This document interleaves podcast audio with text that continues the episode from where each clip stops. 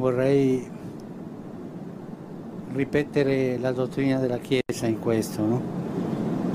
Le organizzazioni internazionali, quando noi le riconosciamo e diamo loro la capacità di giudicare internazionalmente, pensiamo al Tribunale internazionale dell'AIA per esempio e tante altre, o le Nazioni Unite, questo. Quando loro parlano, se siamo un'umanità dobbiamo ubbidire, o le Nazioni Unite, questo.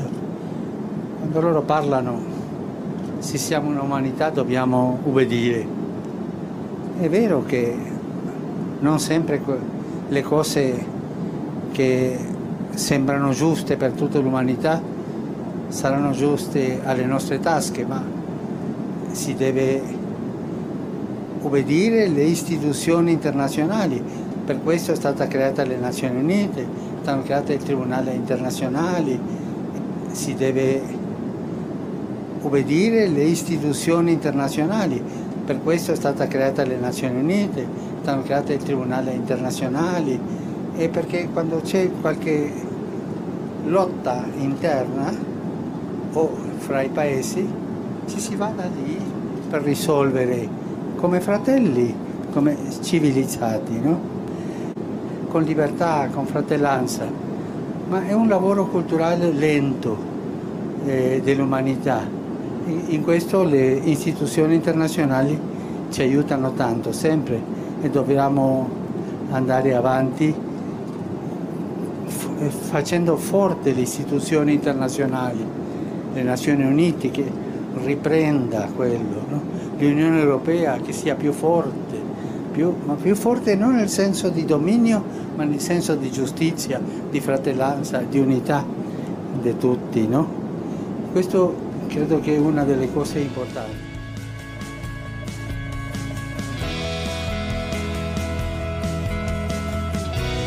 Bienvenidos a Conoce, Ama y Vive tu Fe. Este es el programa donde compartimos el Evangelio y profundizamos en las bellezas y riquezas de nuestra fe católica.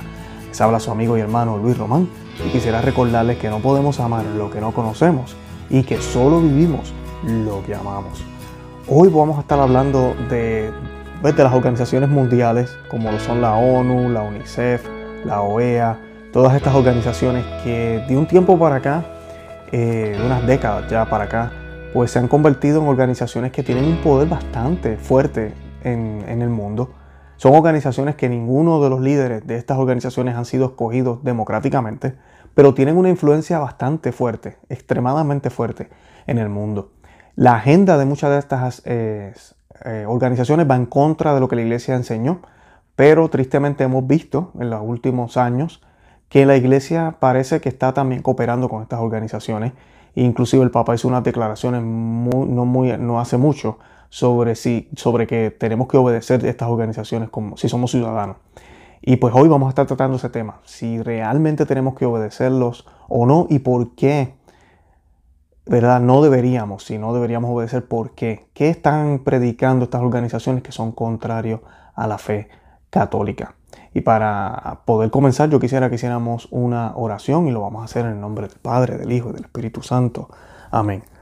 Padre nuestro que estás en el cielo, santificado sea tu nombre. Venga a nosotros tu reino. Hágase tu voluntad así en la tierra como en el cielo. Danos hoy nuestro pan de cada día.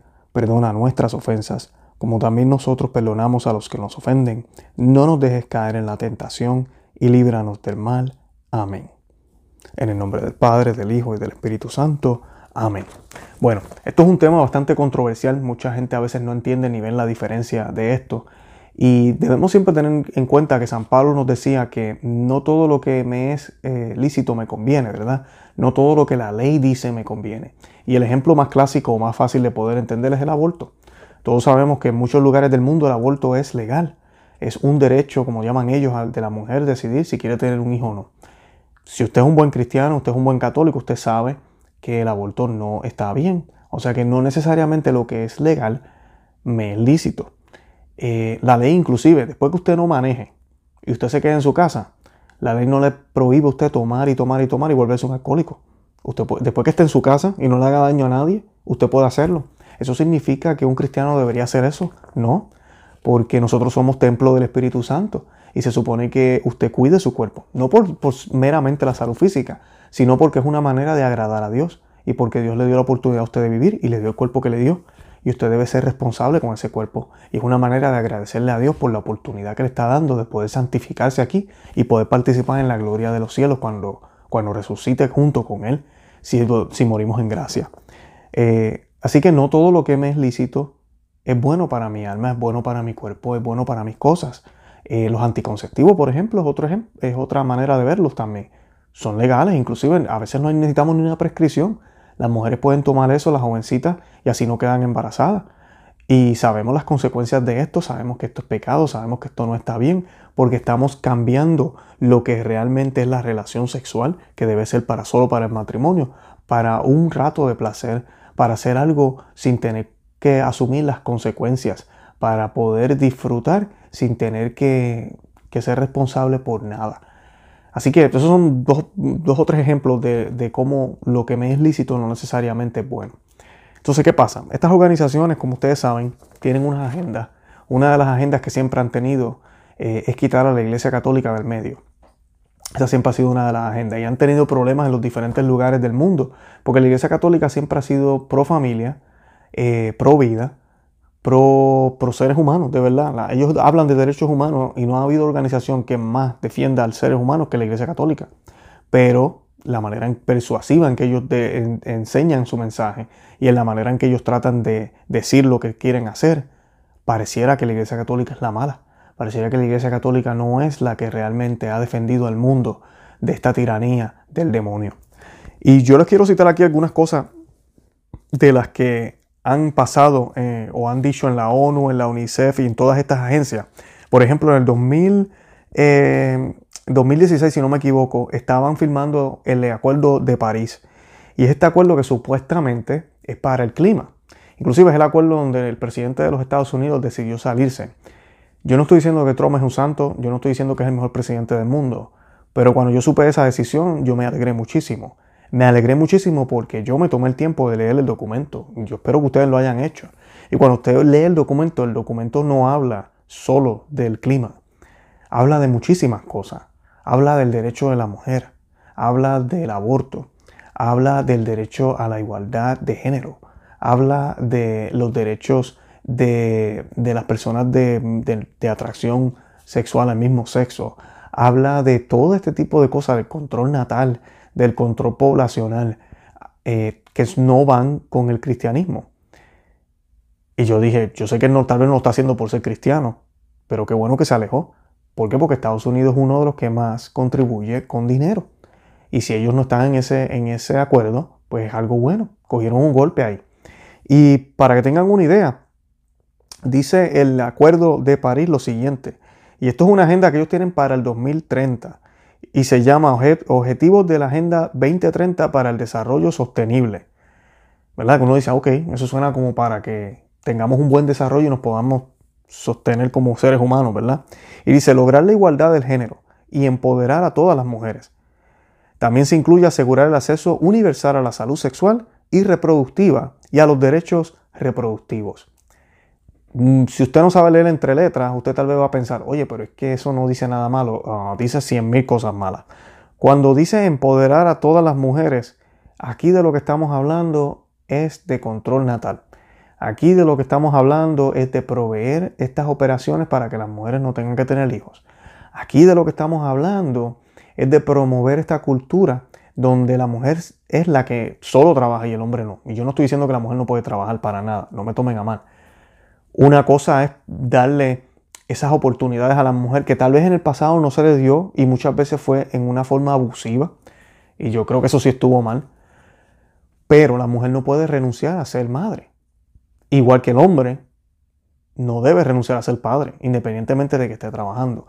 O sea que la mujer sí puede trabajar, pero debe también tener en consideración que sigue siendo madre. Y dice aquí, se asegurar el acceso universal a la salud sexual. ¿Qué es salud sexual para el mundo hoy en día? A ver, cuéntenme. ¿Qué es salud sexual? Pues mira, poder tener una actividad sexual plena.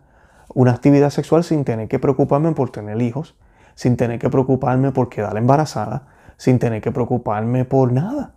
Eso es lo que están hablando aquí y de los derechos reproductivos. Que los derechos, cuando habla de derechos, es eso mismo, de que yo tengo el derecho de mis órganos reproductivos. Y yo tengo el derecho de decidir cuando yo quiero tener un hijo o no. Y también tengo el derecho de decidir cuándo los quiero usar. O sea que independientemente que yo quiera tener un hijo o no, eso no me quita a mí el derecho de querer tener relaciones con una mujer o con un hombre. Eso es lo que nos, dictan en el mundo hoy en día. Y esa es la agenda que tienen ellos. ¿Qué tiene que ver eso con el clima? La misma pregunta me hago yo. ¿Qué tiene que ver eso con el clima? La misma pregunta que hago yo. Y esto aquí es algo que, que es diabólico porque ellos ahora están utilizando esta cosa de que somos demasiado, de que el mundo no puede sostener a tantos seres humanos. Es como si Dios se hubiese equivocado, lo cual es la mentira más grande del mundo. La Tierra, el planeta Tierra, tiene recursos suficientes para mantener el doble de la población que tenemos nosotros ahora. Y eso lo dicen también los científicos. El problema es cómo las cosas se han ido desarrollando. Los seres humanos estamos todos aglomerados en los mismos sitios. Donde estamos aglomerados no se hace agricultura. Y donde, entonces, con donde se hace, en los pocos lugares que se hace, se hace a gran escala. Entonces se requiere eh, hacer cosas que no son naturales para poder sostener esta población. Entonces, claro, la impresión es esa. Oh, no hay suficiente. Sí lo hay. Pero toca cambiar nuestro estilo de vida. Toca hacer sacrificios. Toca hacer grandes cambios. Volver a como era antes.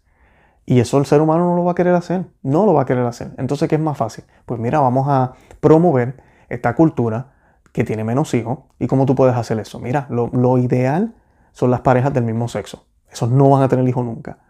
Y las heterosexuales que practiquen cualquier cosa que sea reproductiva, por el bien de su salud reproductora. Eso es lo que nos dicen. Porque la mujer tiene derecho a cuidarse. Porque usted tiene derecho a ser feliz. Porque usted tiene que terminar su carrera. ¿Y qué pasa? A la larga, ¿qué termina, qué termina pasando? O uno no tiene hijos o uno tiene menos de lo que uno pensaba tener.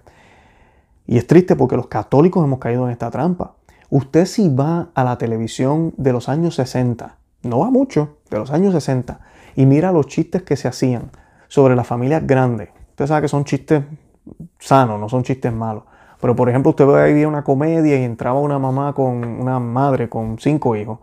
Y posiblemente en el mismo comentario cómicamente decían, uh, parece que es católica. ¿Por qué decía eso? No porque tenía un rosario puesto, no porque tenía una super cruz o porque acababa de salir de la Santa Misa, porque tenía muchos hijos. Es bien normal. Hoy en día nosotros decimos eso de quiénes, de los musulmanes, de los hindúes, ellos tienen hijos. Y por eso se nos están quedando con todo. La religión musulmana ha crecido el doble, mucho más que la católica. Inclusive el año pasado o el antipasado, si no me equivoco, por primera vez en la historia, dicen las estadísticas que hay más musulmanes en el mundo que católicos.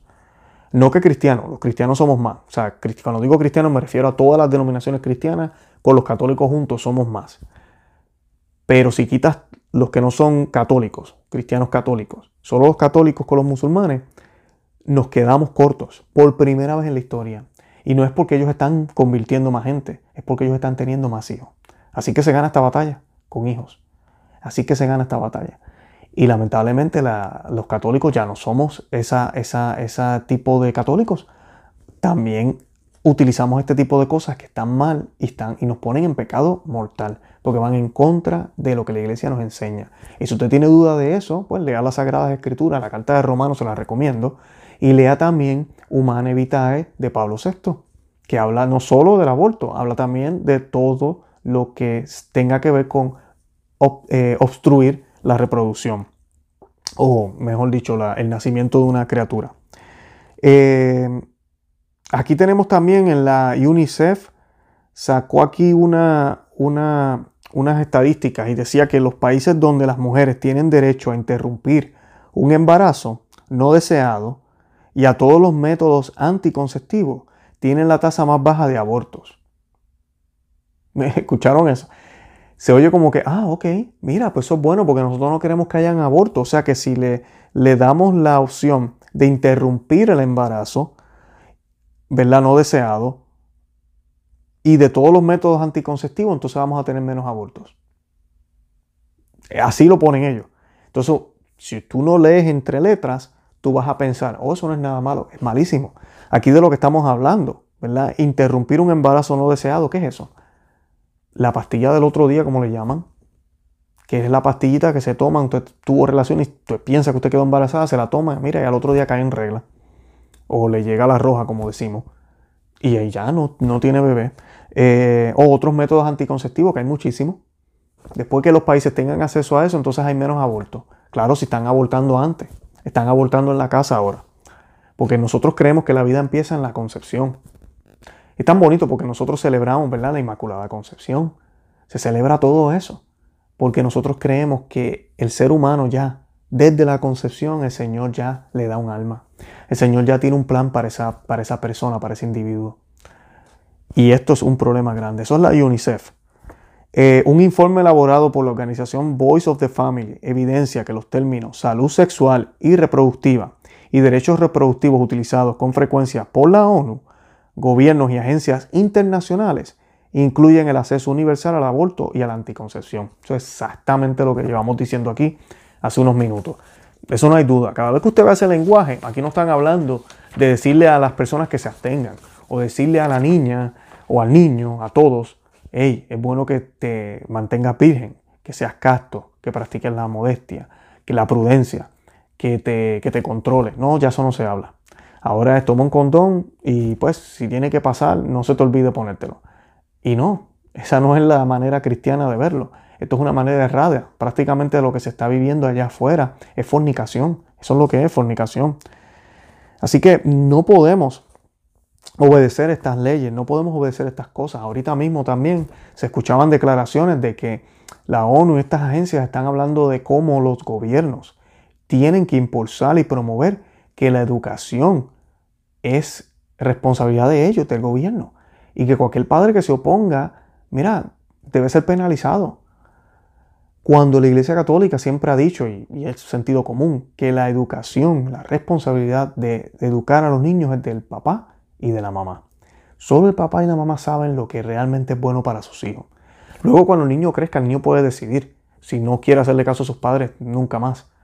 Pero cuando son pequeños, hay que darle la oportunidad. Si vamos a hablar de derecho, a mí no me quite los derechos de ser papá.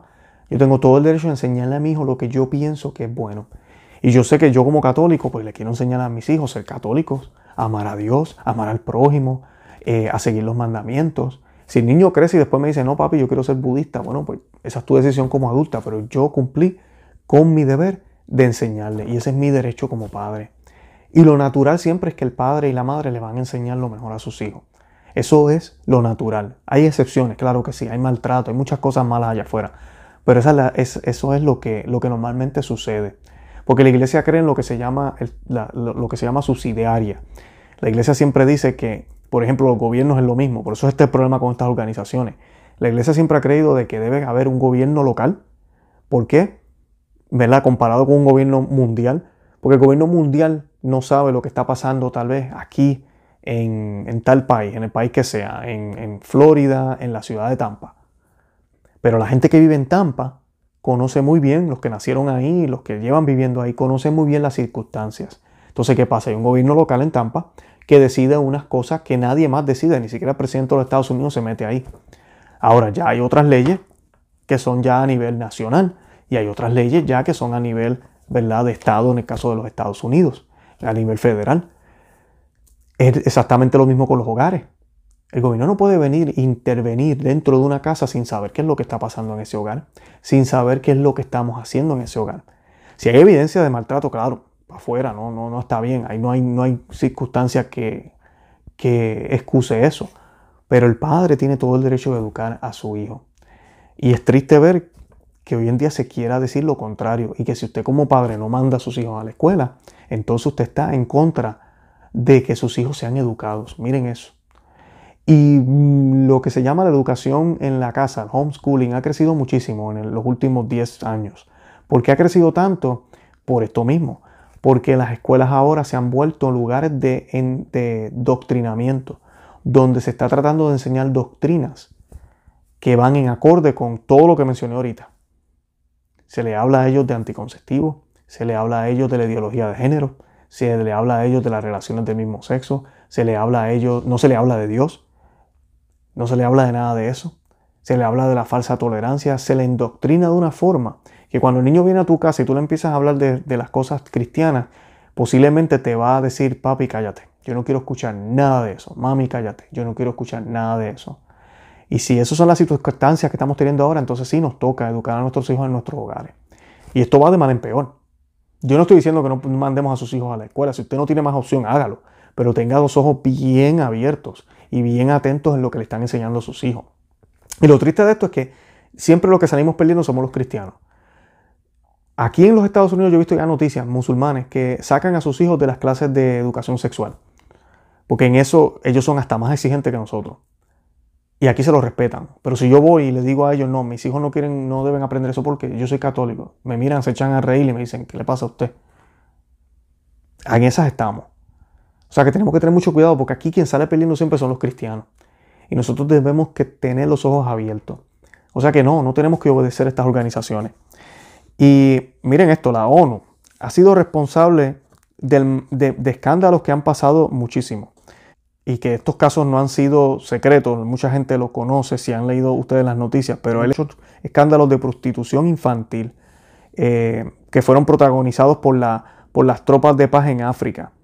Y además de eso, el reciente informe publicado por el diario británico The Sun eh, eleva a 3.300 pedófilos en la nómina de la ONU, responsables de decenas de miles de violaciones según ex empleado de la organización. Eh, Además de esto, el hijo del general que les mencioné ahorita, de Kofi Annan, eh, está siendo investigado por una corrupción que tiene con petróleo por alimentos, del cual él se benefició por ser parte de, pues, de la ONU. O sea que, ¿por qué les estoy diciendo esto? Porque a veces la gente piensa y dice, no, pero es que la ONU es una organización buena. Realmente nada humano es bueno, no es completamente bueno. Y cuando nosotros decimos que la iglesia es santa es porque Dios es santo, es porque Jesús es santo, es la cabeza, no es por los, por los líderes y los que me siguen aquí en Cana saben todas las cosas que hemos hablado ya de los líderes. Pero lo que enseña la iglesia es perfecto y es santo, porque nuestro Señor no lo enseñó. ¿Qué enseñan estas organizaciones? Bueno, ellos promueven y intentan promover la ideología de género, el aborto, la esterilización de las poblaciones, los grupos eh, ¿verdad? del mismo sexo, el feminismo radical, la destrucción de la familia, o al menos la subordinación a la autoridad política, etc. Y, y esto es triste, esto es triste. Y no va mucho, escuchamos al Papa decir, si nos consideramos humanidad, entonces tenemos el deber de obedecer cuando organizaciones internacionales hacen afirmaciones. Y la pregunta que yo hice hoy, esa debe ser, ¿debemos obedecer estas organizaciones si están promoviendo todo lo que mencioné en los primeros minutos de este programa? No, no tenemos que obedecer. Y no se preocupe por lo que dijo el Papa usted no tiene que obedecer a la ONU, para nada, porque todo lo que ellos están promoviendo es contrario a lo que nosotros creemos. ¿Sabe a usted quién le debe obediencia? Usted le debe obediencia a Dios. Usted le debe obediencia a Cristo. Y usted le debe obediencia a los representantes de Cristo que siguen al Señor como debe ser.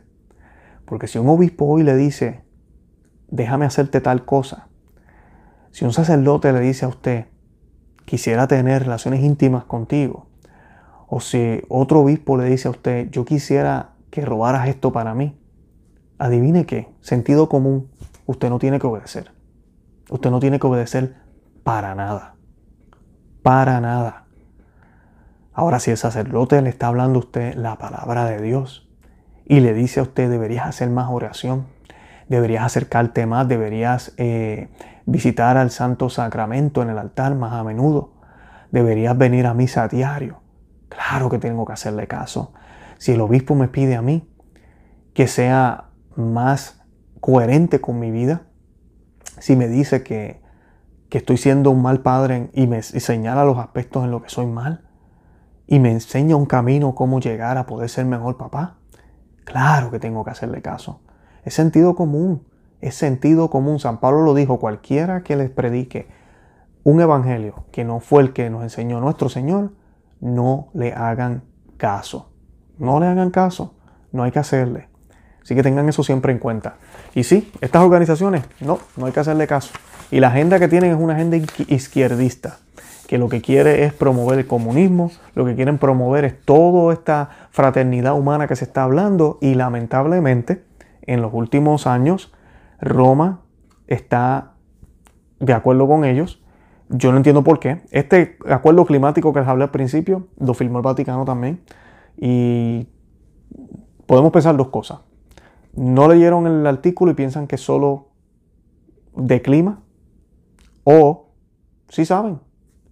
Sí saben. Esas son las únicas dos opciones que tenemos aquí. Así que tenemos que orar mucho por nuestros líderes, orar por la iglesia, orar por el mundo entero y mantenernos atentos y alerta y sobre todo aprendiendo la fe católica cristiana para distinguir lo que está bien y lo que está mal.